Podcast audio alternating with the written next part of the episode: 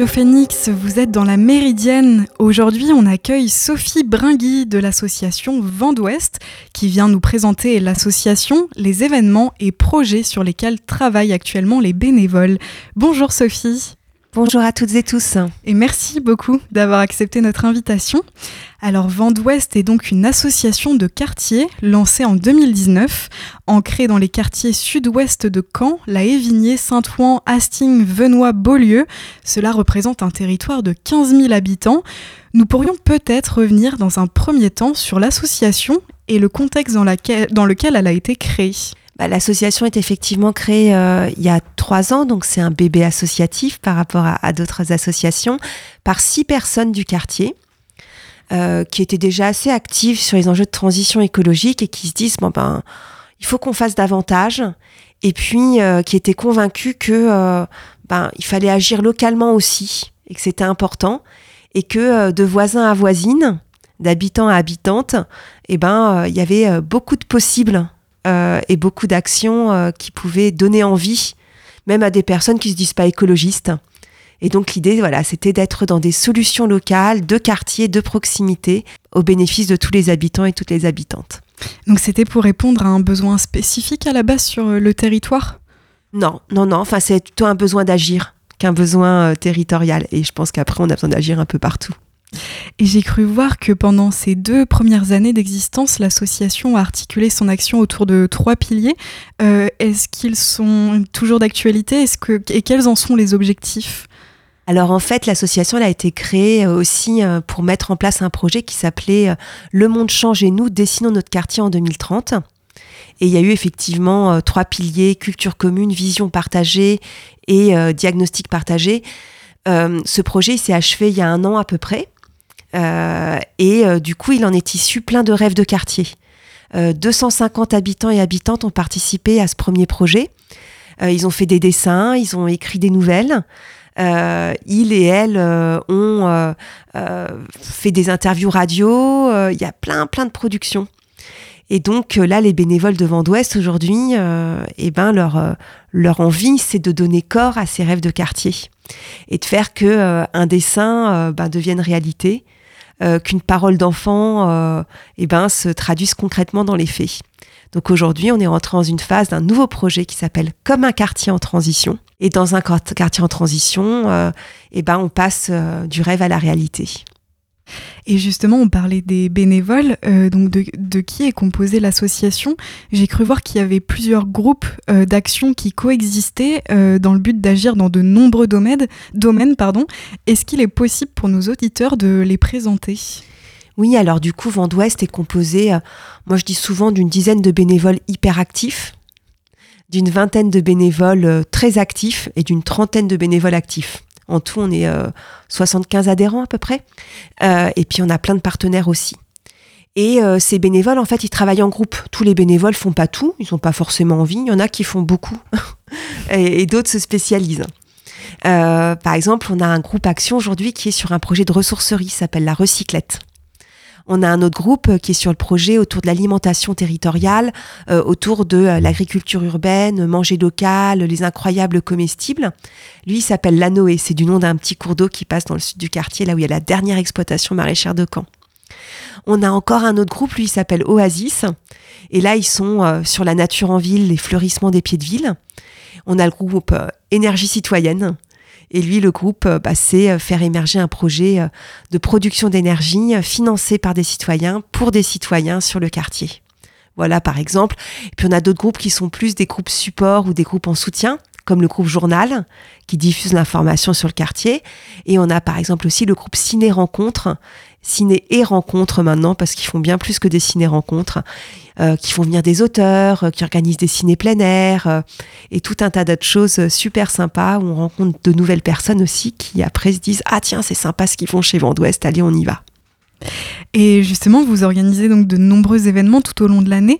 Comment ils se traduisent et est-ce que tout le monde peut y prendre part? Alors ça dépend, il y a des événements qui concernent plutôt notre vie associative. Et puis après, on participe beaucoup à la vie de quartier. Donc vous allez nous retrouver au carnaval de Venoy, par exemple, euh, dans les quartiers d'été. Euh, quand il y a vraiment des événements euh, comme ça, on, voilà, on participe à certaines fêtes d'école. donc, et là, on, organise des animations plutôt autour de l'écologie, et puis on fait connaissance avec tout le monde, et, et c'est très sympathique. Pour nous, le lien local, la convivialité, c'est important chez Vent d'Ouest. Et puis, euh, euh, il y a des événements que Vent d'Ouest organise euh, en propre. Par exemple, on a fait venir au mois de septembre un monsieur qui s'appelle Antoine Desjardins, qui est le lauréat 2022 du prix du roman d'écologie. Et donc, il est venu, il a fait toute une après-midi au lycée Malherbe avec des élèves aussi de Charles de Gaulle et d'Edmond Rostand. Et donc, ces élèves ont pu lire ses nouvelles, le rencontrer, parler avec l'auteur. Et le dimanche, il était au, au FRAC, au euh, Fonds régional euh, euh, d'art contemporain. Et là, bah, il a, on a fait une conférence sur géopoétique et écologie avec d'autres intervenants.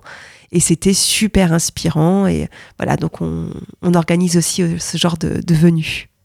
Et est-ce que pour organiser toutes ces choses, ces, tous ces événements, vous avez des partenaires, des soutiens matériels ou financiers? Oui, alors on a des personnes qui donnent, donc euh, des donateurs, euh, des mécènes. Et puis, euh, par exemple, la Fondation Léna Nature, la Fondation de France aussi, qui a beaucoup, beaucoup aidé Vent d'Ouest au début. Donc, des fondations. Et on a aussi des collectivités publiques qui nous soutiennent, comme le Conseil régional. La ville de Caen est aussi partenaire de Vent d'Ouest en soutien financier et pas que, parce qu'ils nous donnent aussi du matériel, des locaux, etc. Et puis, on a aussi l'ADEME qui nous soutient pour tout ce qui est projet autour de l'économie de la coopération, l'économie de la fonctionnalité. On, est, partenaire avec l'ADEME dessus, qui est une agence nationale autour de l'écologie et de la maîtrise de l'énergie. Et est-ce qu'en dehors des événements culturels, euh, des projets de transformation du territoire ont pu déjà voir le jour grâce au travail des bénévoles? Oui, on a un premier dessin qui est en train de prendre corps.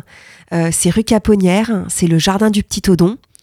Euh, là, on a, il y a la pelouse qui a été semée, les fruitiers vont être plantés à l'automne et au printemps, on aura les premiers carrés potagers. Et d'ailleurs, euh, donc à ce sujet, euh, la maison d'arrêt de Caen fermera ses portes en 2023-2024, 120 ans après sa mise en fonction. À terme, le quartier sera profondément transformé. Vent d'Ouest appelle donc les habitants à donner leur avis sur ce que pourrait devenir le site. Comment on peut participer? Alors effectivement, euh, il y a le, quartier côté Beaulieu va être pas mal bouleversé par le déménagement de la maison d'arrêt. Et ça fait partie de, nos dessins, de nos rêves de quartier. On a été contacté par des voisins voisines de la maison d'arrêt qui ont dit écoutez, est-ce qu'on pourrait pas travailler ensemble, nous, le collectif des coutures et vous, Vent d'Ouest, pour imaginer un avenir qui donne envie pour la maison d'arrêt, quelque chose qui fasse rêver, qui soit aussi utile pour le quartier et les habitants. Et euh, on y travaille depuis un peu moins d'un an, euh, depuis janvier dernier. On a lancé une grande enquête de quartier euh, là, début septembre. Et donc, c'est encore possible d'y répondre en allant sur notre site internet www.votc Transition Camp, ça veut dire ça, votc.fr. Donc, vous pouvez répondre en ligne ou imprimer le, questionnaire et le déposer à la maison d'arrêt et nous dire ce que vous imaginez, en fait, ce qui pourrait se passer sur ce site. Et en fait, à faire du bruit comme ça avec euh, nos idées de questionnaire et tout ça, on a aujourd'hui des acteurs qui nous contactent et qui nous disent bah écoutez, nous notre lieu aujourd'hui il est trop petit, ou nous notre lieu il va fermer, ou nous on a ce projet-là. Est-ce que la maison d'arrêt serait adaptée? Et donc on va nous faire un recueil de tous ces projets qui pourraient trouver une place dans la maison d'arrêt euh, quand elle sera plus aujourd'hui un lieu de privation de liberté. Elle peut devenir un lieu qui guérit le lien justement et qui euh, recrée du lien sur le quartier. Et, et on a aussi une autre actualité là-dessus, c'est que pendant qu'on travaillait à tout ça, il y a l'État qui est propriétaire du site, qui a lancé ce qu'il appelle un, appel à, manifestation à idées. Et euh, la date butoir pour y répondre, c'est le 15 novembre. Et donc, on va y répondre avec le collectif des coutures. On est en train de préparer notre dossier. C'est complètement atypique parce que c'est plutôt Bouygues, Vinci ou d'autres comme ça, des géants qui vont répondre. Et ben, il y aura aussi un projet des habitants de quartier. Et euh, j'ai cru voir aussi que Vent d'Ouest euh, appelait les habitants à donner leur avis sur d'autres projets, euh, notamment la réhabilitation des écuries du quartier des Loges ou le partage de matériel entre habitants. ces questionnaires sont aussi accessibles en ligne? Oui, alors régulièrement on met des questionnaires en ligne parce qu'on aime bien solliciter l'avis des, des, habitants et des habitantes du quartier. pour le quartier Lorge, en fait, c'est un partenariat avec Amavada qui va arriver au quartier Lorge en hein, 2024 Et la Mavada, c'est une association de culture. ils font plein de choses, du théâtre, de la chanson, ils ont des chorales. Enfin bon, c'est très foisonnant aussi à Mavada. Et du coup, on a interpellé les habitants, les habitantes pour savoir ce qu'ils pensaient de l'arrivée d'Amavada sur le quartier, et puis aussi les, les structures déjà existantes. Et bon, aujourd'hui, on ne révèle pas encore les résultats de l'enquête parce qu'on n'a pas pu les présenter euh, pour l'instant à Mavada. Mais euh, sans grande surprise, en fait, tout le monde est content de voir Amavada arriver au quartier Lorge. Voilà. Euh, donc, pour, peut-être pour revenir aussi à la maison d'arrêt, donc il y a un des neuf groupes au sein de l'association qui travaille justement sur euh, ce projet citoyen euh, pour l'avenir des bâtiments de, la maison d'arrêt. Comment se présente ce groupe de travail? Est-ce que les bénévoles ont des compétences particulières ou est-ce que tous les bénévoles peuvent, peuvent participer à ce projet? Alors chez Vendouest, on a une diversité et c'est ça qui fait que ça fonctionne bien. Et typiquement dans la maison d'arrêt, en fait, on a commencé, euh, bah, il y avait les dames des coutures, donc euh, Michel et Colette. Euh, bon, elles ont un collectif à près de 90 personnes derrière, mais celles qui sont arrivées, qui sont des habitantes voilà, du quartier. Et puis après, des gens de Vent d'Ouest, donc Jocelyne. Et puis après, c'est rajouté Marie-Liès, qui, alors, elle, elle c'est une professionnelle, elle est architecte, elle a fait son diplôme de fin d'études sur la maison d'arrêt. Donc on était super content de l'accueillir. Et puis on a retrouvé un financement pour avoir une professionnelle qui nous accompagne. Donc on a une architecte programmiste, Catel, euh, qui est financée par la Fondation de France pour nous aider pour euh, créer notre dossier. Et puis après, il y a Eric qui nous a rejoint. Alors Eric, il est arrivé tout timide. Et puis maintenant, euh, et ben, c'est lui qui nous fait tous les petits visuels pour notre dossier. Et, et, après, on a Anne-Sara aussi, qui est une voisine de l'autre côté. Il n'y a pas que les coutures, mais elle est plutôt côté oh zut, j'ai un trou, je n'arriverai pas à retrouver le nom. Palissy, voilà, les côtés Palissy. Et en fait, euh, ben, tout, tout, ça, ça fait que chacun trouve sa place. Euh, Colette et Michel, elles vont voir les gens, elles font passer le questionnaire, elles font des photos, euh, d'autres font des dessins, d'autres écrivent des textes, d'autres rencontrent des partenaires potentiels sur ce projet-là encore. Et, et, en fait, tout ça pour dire que tout le monde a à un moment donné une compétence dans sa besace, et tout le monde a des idées, et tout le monde a des envies, et en fait, chez Vent d'Ouest, ce qui est super, c'est que euh, on arrive comme on est et on apprend toutes et tous ensemble. Et dans quelle mesure euh, la vie des habitants et le travail fourni en amont par euh, les bénévoles pourra être pris en compte dans, ce projet de réhabilitation? Alors la maison d'arrêt, elle appartient à l'État. Donc il y a besoin déjà de convaincre l'État qu'il y a quelque chose à faire. Et puis après, il y a un autre partenaire important qui peut donner son avis, c'est les élus. Parce que les élus, eux, ce qu'ils donnent, c'est les directives en termes d'urbanisme, d'occupation des sols. Et donc, ils ont le droit de dire, là, votre projet, euh, ça va pas, ça correspond pas euh, à notre projet politique pour la vie de la cité en tant qu'élu. Donc nous, du coup, là, l'idée du dossier, c'est de, euh, de, dire qu'il y a quelque chose qui peut se passer sur cette, ce territoire. c'est 18 000 mètres carrés quand même. Hein. C'est pas rien la maison d'arrêt et ce qu'il y a autour. Et en plus, là, on a déjà imaginé plein de choses super chouettes. Mais du coup, les élus ont leur mot à dire, l'État a son mot à dire, et je pense que du coup, si les citoyens se mobilisent, si on est nombreux à dire, on pense que ce lieu, ça peut venir vraiment un lieu d'innovation sociale. Il y aura des logements, parce qu'il y a besoin de logements, donc il y aura des logements. Nous, on pense même que ce serait bien, en fait, qu'il y ait des logements réservés pour des familles de détenus qui viennent visiter de loin en France. Euh, les gens euh, qui à la prison, elle n'est pas loin du tout, quoi. Donc il pourrait y avoir une espèce d'auberge à famille de détenus il pourrait y avoir un, tiers-lieu, il pourrait y avoir... Euh, et on est contacté en fait par des acteurs aujourd'hui qui nous disent, ben nous par exemple on est brocanteurs antiquaires et sur quand il nous manque un, endroit permanent en fait, on n'a que le marché à Saint-Sauveur le vendredi matin, ça nous suffit pas. on a des acteurs culturels qui voient leur lieu se fermer et qui cherchent un nouveau lieu. On a potentiellement un projet de ressourcerie aussi qui se dit ben nous pourquoi pas quoi. Donc, euh, il y a des gens aussi, par exemple, euh, qui jouent d'un instrument de musique, mais qui habitent en appartement et qui ne trouvent pas de lieu pour répéter. On pourrait avoir un lieu de répétition pour instruments de musique, batterie, piano et compagnie, euh, avec des salles, une salle dédiée. donc, il y a plein d'idées comme ça qui sont en train de remonter vers nous. Et on va toutes les mettre en annexe au dossier et on espère que ben, l'État, les élus de la ville se diront, il y a quelque chose à faire au niveau de cette maison d'arrêt qui peut devenir une maison euh, qui crée du lien euh, et, qui réunit et qui rassemble et qui fédère. Et pour euh, terminer, pour les auditeurs qui seraient intéressés de rejoindre ou soutenir l'association, est-il possible de vous rencontrer pour devenir bénévole ou même vous soutenir financièrement? Oui, alors on n'organise pas des permanences ou des choses comme ça, mais quand quelqu'un nous contacte, ben, on répond le plus vite qu'on peut. Et euh, aussi, euh, ben, effectivement, nous, comme on est plutôt dans le voisinage, dans le lien, on prend un verre dans un bar ou on fait des voilà, où on invite carrément les gens directement aux réunions, ils sont plongés dedans et puis euh, ils savent au moins à qui ils ont affaire. Mais euh, par Facebook, par Instagram, euh, par téléphone, nos coordonnées elles sont un peu partout. Donc voilà, votc.fr et, et, vous nous trouvez, vous nous contactez, vous nous dites ce que vous voulez faire et nous on vous dit à, à qui vous adresser chez Vent d'Ouest. Bah, merci beaucoup Sophie d'avoir été avec nous aujourd'hui.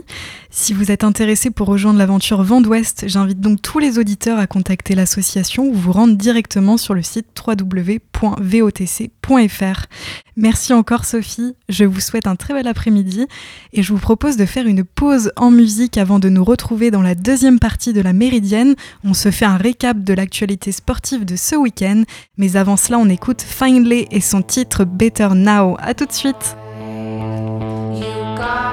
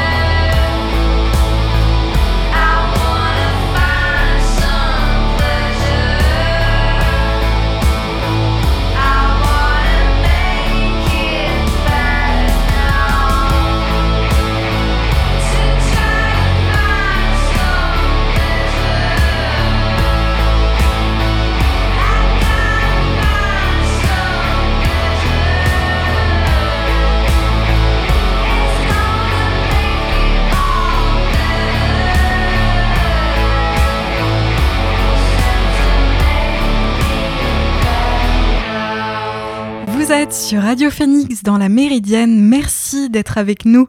Vous venez d'écouter Finlay et son titre Better Now. Le week-end sport a été riche en émotions entre les larmes de Raphaël Varane, les Bleus en quart du mondial de rugby, Max Verstappen vainqueur dans la difficulté aux États-Unis. On fait tout de suite le point sur l'actu et les résultats de ce week-end.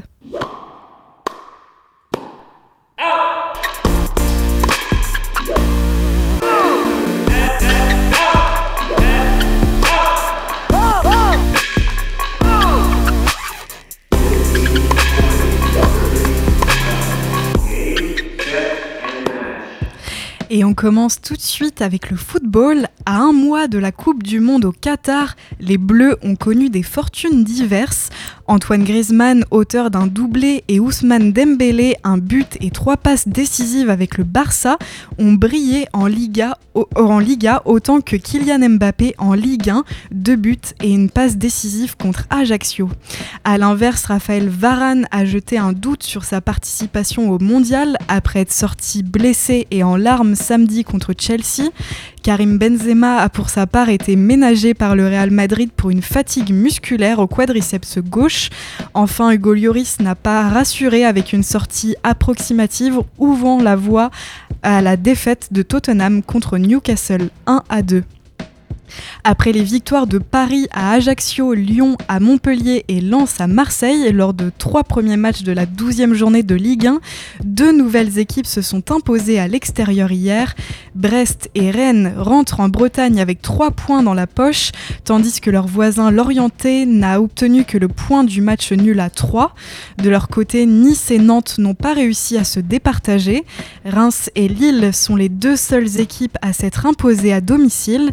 D'ailleurs, Lille-Monaco a clairement été le match le plus spectaculaire. Au total, 7 buts ont été marqués. Au terme d'un match qui aura vu les deux équipes mener au score, ce sont finalement les nordistes qui ont fini par prendre les 3 points, s'imposant 4 à 3. On prend maintenant des nouvelles de nos joueuses françaises au mondial de rugby en Nouvelle-Zélande. La courte défaite contre l'Angleterre est oubliée pour l'équipe de France. Les joueuses de Thomas Darak se sont brillamment imposées samedi contre l'équipe fidjienne 44 à 0 pour leur dernier match de la phase de groupe.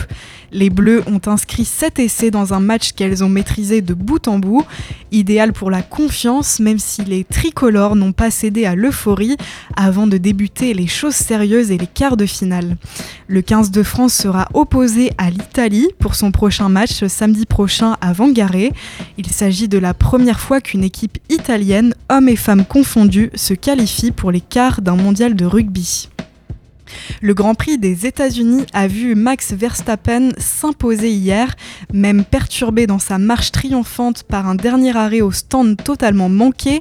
Le champion du monde en titre a remporté le Grand Prix des États-Unis sur le circuit d'Austin. Le néerlandais a devancé Lewis Hamilton et Charles Leclerc. Ce succès, le 13e en 2022, valide définitivement le titre constructeur de Red Bull au lendemain de la disparition de son fondateur décédé samedi. Une semaine après les exploits de Mathilde Gros, Benjamin Thomas ou encore Donovan Grondin, le vélodrome de Saint-Quentin en Yvelines a accueilli les mondiaux de paracyclisme de jeudi à dimanche. Le clan tricolore y a particulièrement brillé avec 14 médailles glanées dont 5 pour le seul Alexandre Léoté. Le costarmoricain de 22 ans est désormais quadruple champion du monde, mais aussi médaillé d'argent en vitesse par équipe avec Dorian Foulon et Kevin De son côté, Marine Patouillet a décroché trois médailles individuelles, deux en argent, en sprint, en omnium et une en bronze pour le scratch. Et pour terminer, pour le début de la saison blanche, le Suisse Marco Odermatt, tenant du titre du Gros Globe de Cristal, a remporté le géant de Solden en Autriche hier, la première course de la saison de la Coupe du Monde de ski alpin. Le champion olympique de la spécialité a devancé le Slovène Zan Kranjek et le Norvégien Henrik Christoffersen. Du côté des tricolores, Thibaut Favreau est le seul à accrocher le top 10 et Victor Muffat-Jandé termine lui à une belle 11e place pour son retour à la compétition. Le skieur de Val d'Isère retrouve la neige après une fracture à la cheville droite qu'il avait contraint à stopper sa saison en janvier dernier, manquant ainsi les Jeux olympiques de Pékin. Et enfin, Alexis Pinturo, malgré une bonne première manche avec le 8e chrono, a terminé 20e. Le géant dame prévu samedi a en revanche été annulé à cause de mauvaises conditions météorologiques. Pas sûr non plus que la prochaine épreuve, à savoir la descente de Zermatt-Servigna, se tienne les 5 et 6 septembre, euh, novembre. Chez les hommes, cette étape qui devait se tenir ce week-end a déjà été annulée faute de neige. Et c'est ainsi que s'achève cette émission de la Méridienne. Merci beaucoup à toutes et à tous de l'avoir suivi. On se retrouve dès demain pour une nouvelle émission en direct à 13h. En attendant, je vous souhaite un très bel après-midi sur l'antenne de Radio Phoenix. À demain!